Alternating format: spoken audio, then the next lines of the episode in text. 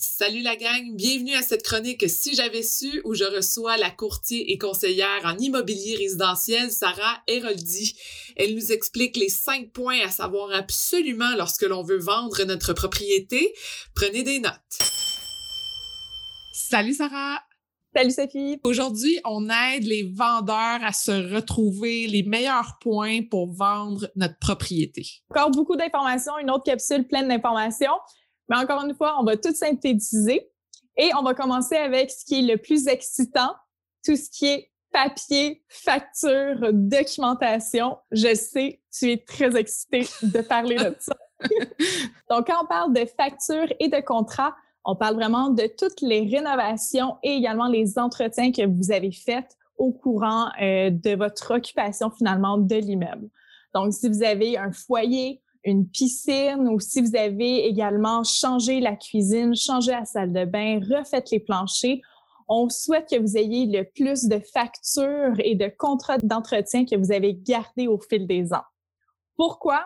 Parce que quand vous allez mettre en vente votre propriété, il y a fort à parier que l'acheteur, finalement, va vouloir voir ces papiers-là. À savoir, est-ce que c'est vous ou le voisin qui avez fait les rénovations, vous qui travaillez euh, devant un ordinateur à longueur de journée, ou plutôt un professionnel du travail qui a été fait. Il faut également savoir que votre certificat de localisation, un de vos papiers les plus précieux quand vous voulez vendre une propriété, doit être à jour. C'est un papier qui a été préparé par un arpenteur géomètre qui va avoir délimité les limites de l'immeuble, donc du terrain, mais également de la bâtisse sur le terrain qui va avoir également placé si jamais il y a des empiètements ou s'il y a des zones euh, protégées, à savoir des zones inondables ou autres. Et il faut savoir également qu'il euh, doit être de 10 ans au moins, à l'exception si vous avez fait des changements sur l'immeuble. Quand on parle de changement de l'immeuble, il faut savoir qu'un immeuble en euh, immobilier, c'est vraiment votre terrain et la bâtisse. Donc, si vous êtes propriétaire depuis cinq ans, probablement que votre certificat de localisation est encore bon. Par contre, si dans les dernières années, vous avez rajouté une piscine, sachez qu'il va falloir refaire le certificat de localisation avant de vendre la propriété. Il faut prévoir environ un 1200, 1300 dollars pour ce document-ci, mais également se prévoir un temps d'avance parce que présentement, en 2021, on a des délais de plus de trois mois pour avoir ce papier. Donc, le point le plus excitant, je pense, pour les vendeurs, c'est vraiment la valeur d'une propriété. Combien vous pouvez obtenir pour votre propriété? Ce n'est malheureusement pas nous, les professionnels de l'immobilier, ou encore vous, les propriétaires, qui décidez de la valeur de votre immeuble, mais bien le marché. Donc, il faut savoir, quand vous voulez mettre en vente votre propriété, il faut savoir dans quel marché qu'on se trouve. Marché de vendeurs, marché d'acheteurs ou encore un marché équilibré. Parce que c'est vraiment ça qui va déterminer la valeur de votre propriété euh, pour la mise en vente. Ça va également nous permettre de pouvoir ajuster nos attentes, non seulement pour la négociation, mais également pour vos projets de déménagement en conséquence. La valeur de votre propriété, elle est également basée sur ce qui a été vendu dans les dernières semaines et derniers mois et non versus ce que vos voisins ont euh, affiché leur propriété à vendre. Donc, faut dire que les prix que vous voyez euh, lorsqu'une propriété est mise en vente, c'est plus les désirs du vendeur. Donc, le vendeur aimerait vendre sa propriété pour un montant X.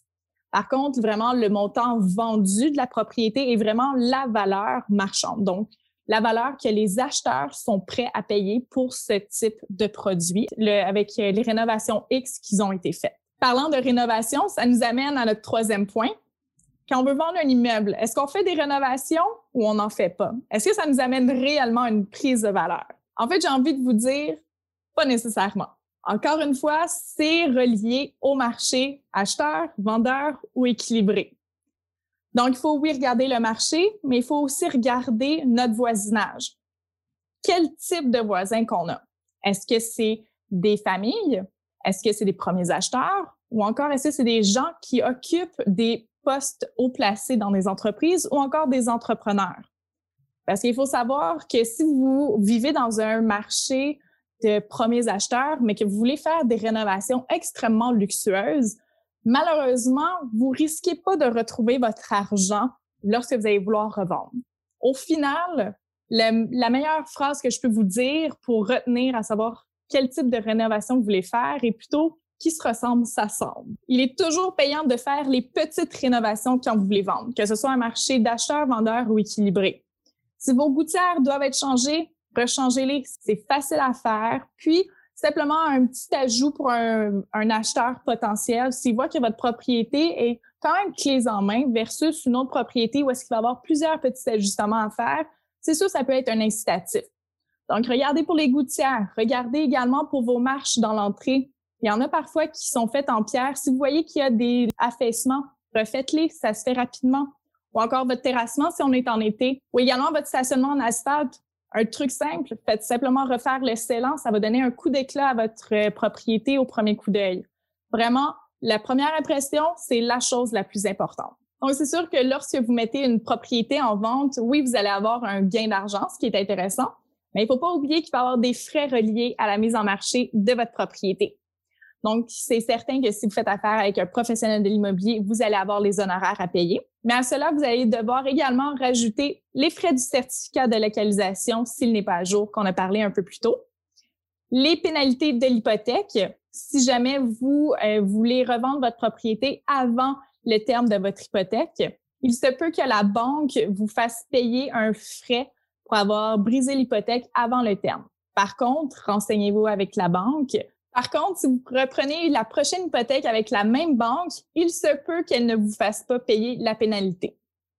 Il y a ensuite les frais de radiation de l'hypothèque chez le notaire. Donc, vous vendez l'immeuble, on rembourse l'hypothèque et le notaire va radier finalement l'hypothèque qui est rattachée à l'immeuble au registre foncier. Il y a également les frais divers chez le notaire.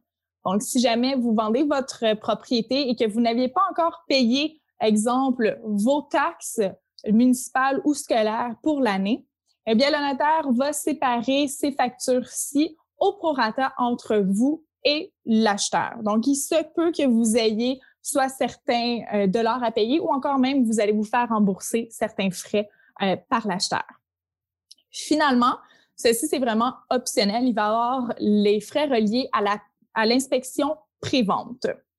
Parfois, quand vous voulez vendre un immeuble, on peut vous suggérer de faire une inspection pré-vente. Pourquoi? Pour être mieux outillé lors de la négociation face à un acheteur. Mieux vous connaissez votre propriété, les travaux qui ont à faire, les problématiques possibles, mieux vous êtes équipé pour lister au juste prix, mais également pour négocier. Et finalement, le dernier et cinquième point, c'est vraiment le secret pour avoir un maximum d'argent dans vos poches c'est vraiment une bonne mise en marché, mais surtout un maximum de visibilité. Parce que plus que vous avez de gens qui voient votre propriété, plus que vous avez de visites, plus de visites, plus d'offres, plus d'offres potentielles, plus d'argent dans vos poches. Génial, merci beaucoup, beaucoup, Sarah. Si les gens veulent avoir des informations, veulent te contacter, où peuvent-ils te contacter? Aussi simple, on se rend via ma page Facebook ou encore Instagram au Sarah Héroldi. Merci beaucoup, Sarah. Fait grand plaisir. Merci à toi. Merci d'avoir été à l'écoute. J'espère que vous êtes incroyablement inspirés pour vos projets. Si ça vous intéresse de garder contact, rendez-vous sur Instagram sur le compte de Femmes de Fer ou abonnez-vous à l'infolettre. Et si vous aimez l'épisode, vous pouvez laisser un commentaire. C'est ce qui me motive à trouver les meilleures femmes de fer pour vous. Et je vous dis à la prochaine.